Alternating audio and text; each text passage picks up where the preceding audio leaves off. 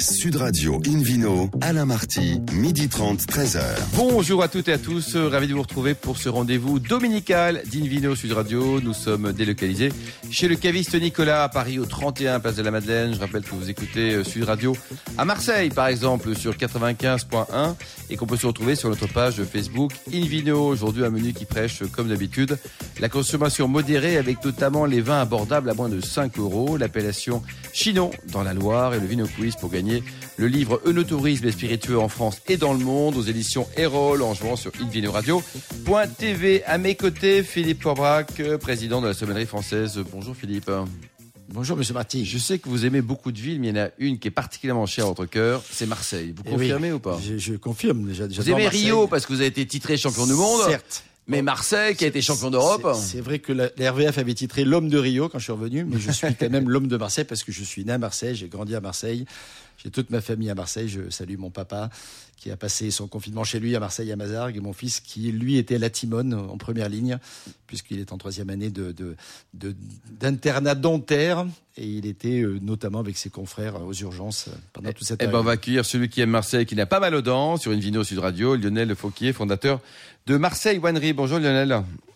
Bonjour Alain, Alors, merci de me recevoir. Racontez-nous, avant de parler de vin, vous êtes diplômé de Kedge Business School. Vous êtes un serial entrepreneur. Racontez-nous, vo- votre première entreprise, c'était comme du sport? Vous faisiez quoi? Exactement, vous êtes bien renseigné. Euh, alors ça n'avait rien à voir avec le vin, euh, puisqu'en fait j'avais créé de- un outil de gestion commerciale à destination de, de clubs professionnels. D'accord. Euh, et donc j'ai travaillé pendant plus de 20 ans pour, pour des clubs pro, dont l'Olympique de Marseille, on n'en sort plus. Cocorico. Euh, voilà, exactement, dans le foot, basket, rugby. Très Voilà. bien. Et alors, donc, c'est en 18 2018 là, que vous avez lancé Marseille Winery. Déjà, votre rapport avec le vin, il existait parce que vos, vos grands-parents, c'est ça, étaient vignerons dans le Languedoc? Ouais, la piqûre, je crois qu'elle vient de la petite enfance, puisqu'effectivement, mes, mes grands-parents maternels et paternels étaient vignerons. Euh, donc, gamin, ben, on jouait dans les vignes. Et je crois que la, la piqûre a eu à ce moment-là. Et j'ai toujours voulu euh, travailler dans le vin. Mon père nous l'avait toujours interdit. Ah bon, Il pourquoi considérait que, bah, il considérait que c'était un métier euh, très ingrat, euh, très difficile, euh, pas du tout rentable. Ce qui était l'image qu'il avait de, de, de l'époque de, de son père. Bon, cela dit, il n'a pas Euh, tort, hein, Philippe Forbach. On dit souvent que pour travailler dans le vin, il vaut mieux gagner un petit peu d'argent avant, non C'est- Comment on devient millionnaire, c'est ça Ouais, c'est ça, quoi. En C'était- étant milliardaire au départ, quoi. Alors racontez-nous Ouais, votre histoire de, de, de vin, euh, Lionel. Au niveau de donc Marseille, c'est alors on le sait pas forcément. hein, c'est une, une histoire d'amour de- depuis très longtemps avec cette, cette ville aux, aux mille sources. Tout à fait. En fait, Marseille Winery, ben, il y a deux termes. Donc, pourquoi Marseille? Puisqu'en fait, les, les vins français sont nés à Marseille il y a 2600 ans. Euh, donc, pas tout le monde, pas tout le monde le sait. En fait, ce sont des colons grecs, les Phocéens, qui étaient des commerçants et qui cabotaient en, Méditerranée pour créer des comptoirs commerciaux et faire du troc avec la population locale. Euh, et donc, ils sont arrivés dans une magnifique calanque, la calanque du Lacidon, qui deviendra plus tard le Vieux-Port. Ils s'y sont installés pour créer un comptoir commercial, faire du troc avec les Celtes. Et donc, ils ont apporté aux Celtes ce qu'ils ne connaissaient pas et qui pouvait avoir de la valeur pour eux, à savoir la technique de l'huile d'olive, qui est également née à Marseille, la technique de la céramique tournée. En fait, tout est né à Marseille, j'ai l'impression. Le centre du monde, Dali s'est trompé. Hein. En, en tout cas, l'huile d'olive et, euh, et le vin français, c'est le cas. Euh, oui. donc, effectivement, le premier endroit où un vignoble a été planté, où du vin a été fait en France, c'est à Marseille. Très bien. Alors racontez-nous. Vous êtes à Seattle en 2006 et là, tilt. Vous dites ça y est, il faut que je le fasse. Ouais, c'est à San Francisco, plus précisément, mais effectivement, euh, bah, c'est le deuxième terme du, nom de ma société, donc winery. Il n'y a pas de traduction en fait. Euh, c'est à la fois un, un chai, une cave et un caveau, donc c'est trois termes en, français. Euh, donc on a décidé d'ailleurs de conserver ce terme métier tel qu'il est et de pas essayer de, de le franciser. Donc c'est un lieu où on va faire du vin. Alors on peut être propriétaire de vigne ou pas, on peut acheter du raisin, on peut acheter des jus. Peu importe, l'idée c'est de faire le meilleur vin possible. C'est le modèle économique dominant, je dirais, dans, les pays anglo-saxons, euh, contrairement aux, pays européens, Espagne, France, Italie ou même Géorgie, où on a le domaine viticole avec les vignes telles que mon grand-père les avait. Euh, donc on est sur deux approches du vin un petit peu différentes, mais qui se rejoignent, puisque la finalité, bah, c'est de faire euh, donner du plaisir aux gens. Bien sûr. Et là, aujourd'hui, vous achetez uniquement des raisins ou vous avez également quelques, quelques cèpes de vigne Non, alors on n'a pas encore de, de, de vigne en, en tant que telle, puisque c'est la finalité du projet que, que je porte, c'est de replanter un vignoble sur la commune de Marseille. Donc on travaille effectivement depuis trois Dans ans. les quartiers avec, nord euh, ou ça? Alors il y a deux, on va dire qu'il y a deux arrondissements principalement où on retrouve des terres agricoles. C'est essentiellement le 14e euh, Sainte-Marthe euh, pour ceux qui connaissent et, et le 11e arrondissement.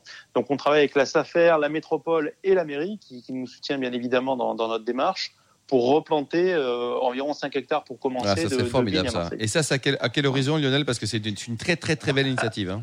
Alors, l'horizon, bah, il a un petit peu changé euh, ces dernières semaines, puisqu'on devait déposer notre demande de droit de plantation à ce printemps. Ça se fait de manière annuelle en France. hein, les- les Comment ça marche les droits de plantation D'ailleurs, il me semblait que c'était un peu libre là grâce Alors- à l'Europe. Non Comment ça marche? Non, en fait, gl- globalement, pour faire simple, il y a à peu près 1% d'augmentation possible de, de la surface euh, viticole en France chaque année.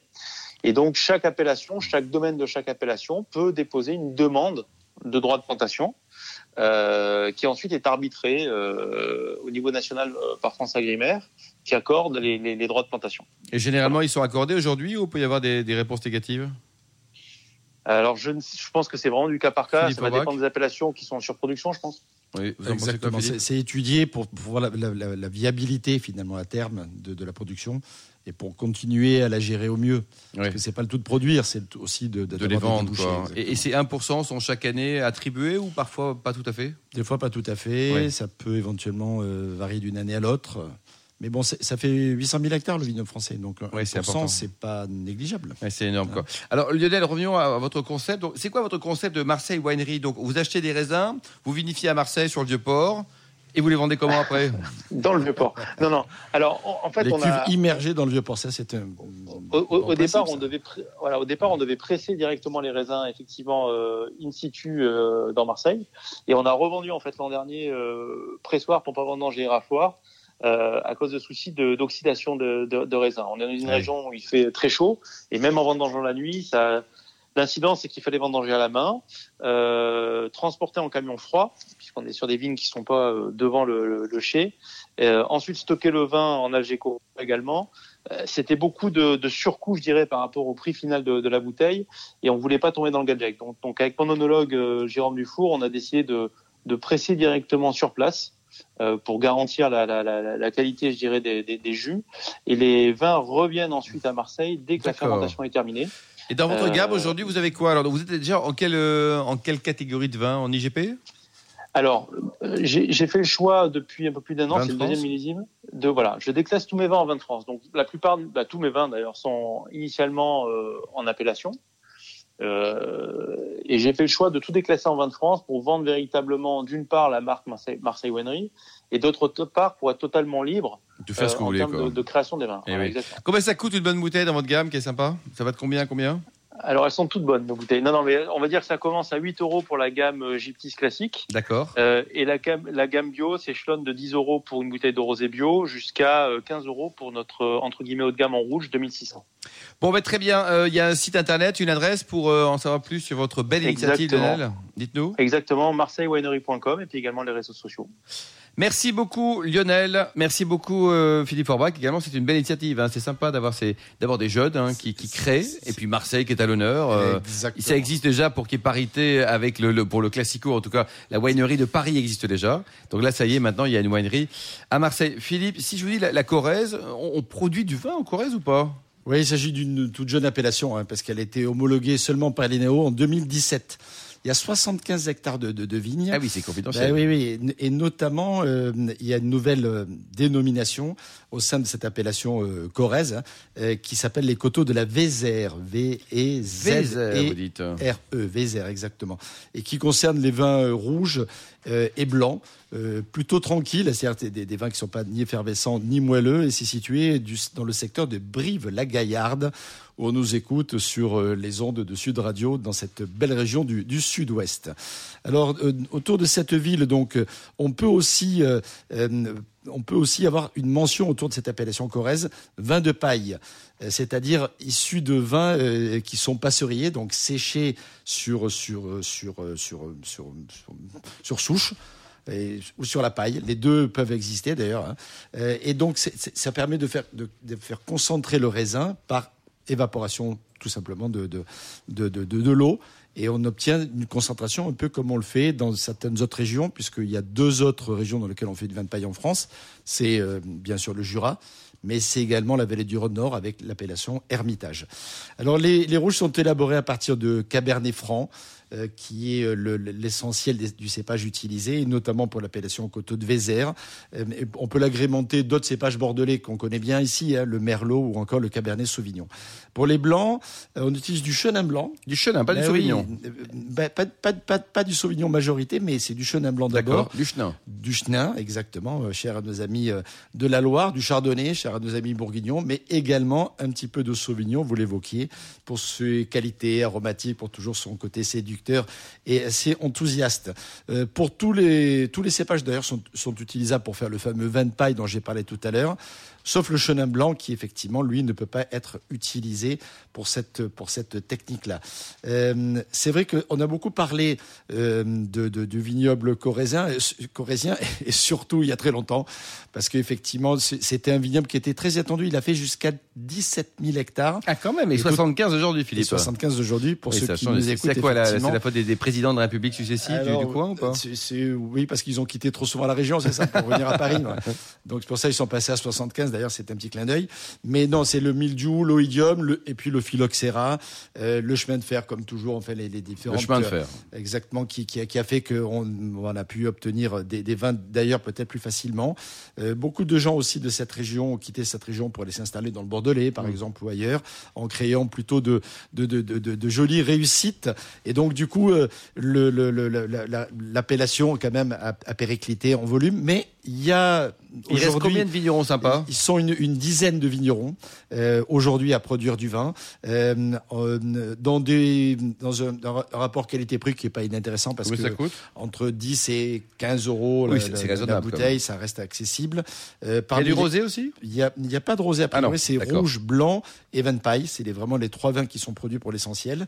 Euh, le l'un des producteurs emblématiques s'appelle René euh, René Maury et quelques autres vignerons d'ailleurs qui sont à l'origine de la création de la cave coopérative et qui effectivement se sont rassemblés, euh, comme toutes les caves coopératives. La cuvée La Perrière, par exemple, 2018 à 11 euros, est juste quelque chose qui est admirable. Un blanc issu de Chenin qui est vraiment désaltérant cette saison. Merci beaucoup Philippe Orbach, merci également à Lionel Fauquier pour euh, cette Marseille Winery. Dans un instant, le Ville Quiz pour gagner le livre Eunotourisme et spiritueux en français dans le monde aux éditions Erol. Sud Radio Invino, Alain Marty, midi 30, 13h. Retour à la cave Nicolas à Paris, place de la Madeleine, pour cette émission 100% dédiée aux amateurs de vin. D'ailleurs, vous qui nous écoutez chaque week-end, n'hésitez pas à nous contacter sur notre page Facebook pour nous indiquer vos vignerons chouchous favoris. On va les contacter. Ils passeront peut-être à l'antenne grâce à vous. On retrouve Philippe Orbrac pour le Vino Quiz, Philippe. Et oui, je vous en rappelle le principe. Chaque semaine, nous vous posons une question sur le vin. Le vainqueur gagne vous le savez, un très beau cadeau. Cette semaine, le nouveau livre Eunotourisme et spiritueux en France et dans le monde aux éditions Erol que j'ai feuilleté habilement ces derniers jours et c'est un très joli livre.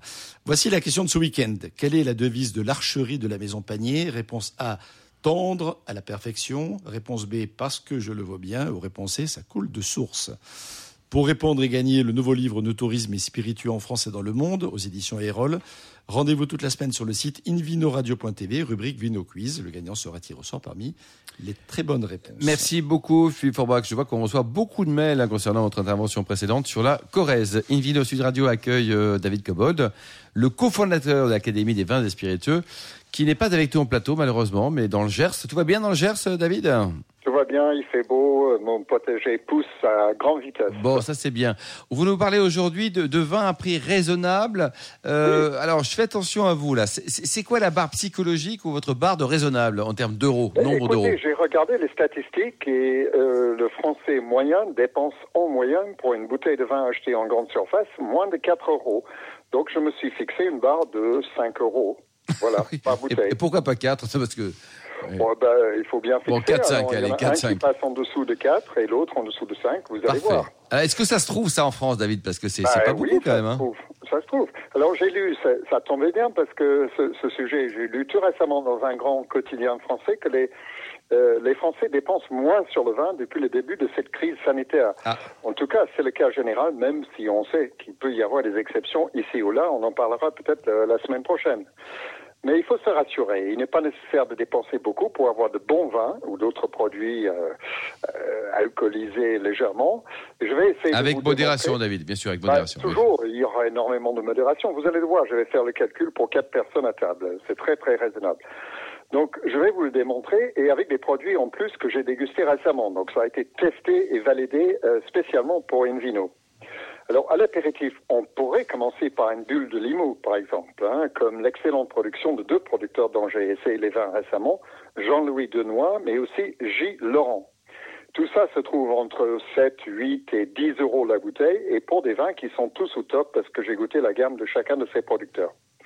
Mais on peut aussi préférer une excellente bière artisanale, comme celle de la brasserie La Rapiette, à Montcuq. Alors attention à la Marty, on prononce le Q par ici. Hein. Mais ça, ça, ça, ça n'engage que vous, David. hein. C-U-Q. Très bien. Ok. Ça nous rappelle les- le petit rapporteur il y a très longtemps. Là, Et avec, voilà, et voilà, c'est ça. Stéphane et Pierre. Bonté. Alors, ce petit village de Montcuq euh, est à la limite du Lot et du Tarn-et-Garonne, donc c'est à 50 km de là où je vis. Et leur bière blonde me semble parfaitement convenir à l'apéritif parce qu'elle est savoureuse, sans être pesante, elle est désaltérante et pas du tout lourde grâce à une pointe délicate d'amertume qui aiguise le palais. Et ça vaut 2,70 euros les 33 centilitres. Alors, euh, vous voulez un bon blanc pas cher Eh Allons-y bien, avec. euh, euh, après, Philippe dira avec quel type de plat. alors, je vous ai parlé récemment de la qualité qui monte, euh, je trouve, des Sauvignons de Touraine. Et ils sont pas chers. Et celui en particulier du domaine de la Chapelle, millésime 2010, ne vaut que 3,90 euros départ. On va dire 4 euros pour simplifier. Et il est parfait, il est frais, pas trop discret, aux arômes ou saveurs tendres, pas vifs, euh, pas trop vifs, juste ce qu'il faut pour aiguiser l'appétit, et très plaisant. Maintenant, vous voulez un vin rouge peut-être Ah oui, plat avec le plat. ah, avec le plat, voilà. Alors, depuis deux ou trois ans, chez les cavistes de la petite ville du sud-ouest où je fais mes courses hebdomadaires, elle s'appelle Valence d'Agen, j'ai trouvé un excellent vin rouge qui ne vaut que 5 euros et je l'ai même trouvé à 4,80 80 sur quelques sites marchands et qui plaît à tout le monde ici. C'est un petit bijou fermé par une capsule à vis comme il se doit. Il s'appelle la buvette. Pas La mal, non buvette. Oui, c'est la buvette. Alors, il est produit par l'excellente et très créative cave coopérative qui s'appelle Castelnau, dans l'Aude. C'est tout en haut des, Corbières. Euh, ce n'est pas une corbière, hein, on est en vin de France, pour ce, cas précis. Il a une étiquette très fun, amusant, qui donne une idée euh, assez précise de l'esprit du vin, parce que dans, dans le profil gustatif, c'est clairement ce qu'on appelle un vin de soif. Malgré ses 14,5 d'alcool, de degré qu'on ne sent absolument pas en le goûtant, surtout quand on le sert un peu frais, parce que l'équilibre d'un vin est bien plus complexe qu'une affaire de purs chiffres, bien sûr, à la Marty. Oui, bien sûr. Et avec le dessert du Sud, Grenache et Carignan. C'est un pur plaisir de fruits. Euh, il a peut-être pas de minéralité, mais quelqu'un va peut-être m'éclairer sur ce terme bizarre, parce que moi, je n'ai pas l'habitude de bouffer des clous. Euh, Bah, Vous êtes anglais quand même. hein. Ou des, Voilà, ou des- ouais. ou des Alors, cailloux, je- mon Je cher. garde toujours un petit stock de ce vin en avance parce que tout le monde qui passe ici le goûte et l'adore. Ça, c'est Alors, bien. ça ça. fait un budget vin pour quatre personnes. euh, de, si on fait l'addition, de 21,70 euros, divisé par 4 s'il y a quatre adultes consentants autour de la table, en buvant modérément, 5,40 euros par personne pour déguster trois excellents produits, à présumer qu'on choisisse entre le bi- la bière et le crément de Limoux pour avoir un choix à l'apéro. Voilà. Excellent, ça. Philippe Forbach, c'est une très bonne Ouais. idée. Euh, donc ça, c'est c'est le bon plan de la semaine, David? Ben oui, ça pourrait être le bon plan de la semaine. Euh, certainement, on peut en trouver d'autres, mais ceux-là, je les ai testés et validés, et vraiment, c'est top. Ah ben, merci beaucoup David Cobol et Vino Sud Radio. Retrouve euh, Philippe Forbach, président de, de l'Union de la sommellerie française, pour nous parler de l'appellation Chinon. Je ne sais pas si on arrive à trouver les bons plans de David. Remarquez, il parlait de Touraine, on n'est pas très loin quand même, on hein, pas Chinon. très, hein. très loin, même si Chinon, on est un petit peu, un poil plus cher au niveau On est un peu plus cher, c'est vrai. vrai. je vous amène en tout cas du côté de l'Indre-et-Loire, au bord de la Vienne, qui est un des affluents de la Loire, parmi les plus sympathiques et les plus accueillants, entre Tours et Saumur. C'est une très jolie région. C'est une région dans laquelle vous pouvez cet été vous balader, vous qui allez rester pour l'essentiel en En France. France, quoi, oui. Profitez de l'abbaye de Fontevraud, allez voir euh, éventuellement le gisant de Richard Cœur de Lion ou de- ou d'autres d'autres grands de ce monde. Pourquoi pas aller euh, du côté du Richelieu saluer Monsieur le maire Hervé euh, Novelli, euh, le président de, en plus de, de l'onotourisme en France, dans, dans, dans, ce, dans cette très très jolie région, euh, baigné des dieux depuis longtemps et baigné, et, et baigné par les gastronomes depuis longtemps. Je pense à, à Rabelais, dont on ne peut pas évoquer la, mé- la mémoire lorsque Ce cher on- François. François et, son- Rabelais, et oui. son et son son gargantuesque euh, souvenir. Euh, il faut dire que le Chinon, donc c'est le vin dont j'ai envie de par- parler aujourd'hui, bien sûr, hein, est une appellation qui couvre aujourd'hui à peu près 2500 hectares euh, sur une vingtaine de communes autour de la ville de Chinon, même si la ville de Chinon est emblématique et ça s'appelle le Chinon. Il y a plein de communes autour. Je pense à Ligré, Cravant-les-Coteaux, par exemple, qui ont droit à l'app- à l'appellation et qui donnent des styles de vin qui peuvent être un petit peu différents en fonction effectivement de la latitude, en fonction de l'exposition, en fonction des qualités géologiques qui peuvent varier. Par exemple, le long de la Vienne, on a un sol plus alluvionnaire. On va donner des, ça va donner des chinons rouge, blanc ou rosé, d'ailleurs, parce qu'il y a les trois couleurs à chinon, je vais y revenir. Mais notamment pour les rouges, qui est la couleur emblématique de cette appellation, plutôt tendre, plutôt fruité, le, le- côté euh, justement rabelaisien accessible, le vin de copain. Alors que si on va du côté de Cravant, les coteaux, et le terme est bien choisi, effectivement, là, on a des chinons plus concentrés, plus sur la structure, plus de garde, plus euh, peut-être un peu plus gastronomique également. Alors j'évoquais les trois couleurs, c'est c'est intéressant de pouvoir euh, constater et même de temps en temps sortir un chinon blanc parce que les gens ne connaissent pas trop. Et c'est délicieux. Et c'est très bon aussi, fait avec cépage le, aussi. chenin blanc. aussi, exactement, exactement. Les rosés sont agréables aussi. C'est une belle alternative aux rosés, euh, certes très bons du sud de la France, mais les, les rosés issus du cépage Cabernet Franc, puisque c'est le cépage utilisé, euh, même si dans l'appellation on peut également utiliser le Cabernet Sauvignon, c'est plutôt le Cabernet Franc effectivement qui est très présent, et ça donne des rosés plutôt fruités, avec une petite pointe parfois un petit peu végétale Mm. lorsqu'elle n'est pas trop marquée et que le côté pyrasique et cette fameuse molécule qui va donner ce goût un peu de poivron n'est pas trop trop marqué, mais juste un petit peu suggéré, ça donne des rosés extrêmement agréables. Quant au rouge, j'ai expliqué qu'on pouvait en goûter des jeunes un peu frais, notamment ceux de, de terroir alluvionnaire, mais c'est également un très joli vin, y compris un vin de garde. Eh Il m'est arrivé de temps, Philippe? de 10 ans, goûter 20 ans 10 ans, 20 ans, 30 ans, 40 ans, et voire, voire davantage. Jacques Puiset, auquel euh, on peut faire aussi Mmh. un petit clin d'œil, puisqu'il habite euh, grand onologue devant l'éternel, créateur de l'Institut du goût à Tours, etc., et président de Zénoc de France et du monde pendant un certain nombre d'années, euh, et, un- et un vétéran euh, euh, hableur, euh, chinonné de la, de- du vin de la gastronomie, euh, euh, nous a fait goûter, euh, il y a encore quelques années, des chinons d'une cinquantaine d'années. Et ça tient bien la oui, route, bien, bien entendu. David Cobol, vous avez l'occasion dans votre carrière bien fournie de déguster un, un chinon un peu âgé, comme, comme Philippe euh, nous l'explique ou pas? Peut-être pas 50 ans, mais j'ai un souvenir d'un 64 euh, qui, euh, à l'époque où je l'avais goûté, ça devait avoir 25 ou 30 ans et le vin était magnifique. hein. Ah ouais, Non, non, 64, ça se hein, c'est- bien. Moi j'ai un dit- 85 en mémoire et on avait juste à côté à table un certain Valéry Giscard-d'Estaing qui dégustait aussi un chinon 85. Donc j'ai copié son vin. Ouais, 64, moi j'ai goûté aussi, euh, David, c'était le Clos de l'Écho. Ah oui, bien sûr. De, de, de la Oui, famille. Coulis, effectivement, c'était Bon, donc ça tient bien. Et- oui, oui, ça tient très bien. Le, le plus vieux que j'ai goûté, moi, il y a quelques années, c'était 47. Alors, il faut dire que c'était un millésime Mythique. très, très, très mythique, exactement, et qui tenait encore particulièrement bien. Alors, parmi les, les domaines intéressants, euh, euh, indépendamment de toutes les stars très connues comme euh, le Clou de l'Écho, la famille Coulis, euh, Bernard Baudry, Philippe Aliette, le Cru du Paradis, qui est en plus un, CAT, donc qui, aide les, les, les, gens qui ont euh, voilà, des problèmes physiques ou mentaux euh, à se, à se, à se réacclimater, j'allais dire, à la vie. Le domaine Olgarafo, le domaine Charles Joguet. Mais il y a par exemple le Petit Toire qui a été repris euh, il y a quelques années avec une nouvelle génération. Je pense, je salue Sébastien notamment, qui développe avec son épouse depuis quelques années ce, ce, ce, ce domaine avec, avec brio. Serge et Bruno Sourdet. Euh, Le, logis de la Bouchardière, euh, qui fait notamment euh, des, alors des, rouges, des blancs, mais aussi un rosé qui est assez vraiment, vraiment remarquable. Le château de Coulennes, euh, qui, qui travaille, qui est une exploitation familiale, qui travaille en agriculture bio, qui vraiment fait, fait des vins qui ont, qui ont vraiment beau- beaucoup, de, beaucoup de caractère, font aussi partie de, de, de ces, de ces vins de Chinon qui sont des vrais vins, je disais tout à l'heure, de gastronomie. Oui, oui. Un très, très, très joli plat de, de viande rôti en sauce Euh, en Philippe, hiver, etc. C'est pas magnifique cité aussi. Château quoi. de la Grille, moi j'ai goûté de, Château de la Exactement. de ce domaine. C'est vrai, c'est vrai, qui a appartenu pendant longtemps à la famille Gosset, qui maintenant a été repris et qui est, qui est assez remarquable également. La famille Cointreau, c'est vrai. Exactement. Alors, merci beaucoup en tout cas, euh, David Cobol, Philippe Orbach. Merci également à tous. Euh, on remercie également Lionel Fauquier ainsi que les millions d'amateurs de vin qui nous écoutent chaque week-end. Un clin d'œil à Angéline et Émilie qui ont préparé cette émission ainsi qu'à Sébastien pour la partie technique. Fin de ce numéro d'Invino au Sud Radio. Pour en savoir plus, rendez-vous sur le site de sudradio.fr, invinoradio.tv ou notre page Facebook Invino Petit détail technique, Philippe Forbach, température de service d'un chinon rouge, on reçoit à l'instant en texto, c'est Autour de 16 degrés. autour de 16 degrés. On se retrouve samedi prochain à 12h30 pour une nouvelle émission délocalisée chez Nicolas, le caviste fondé en 1822.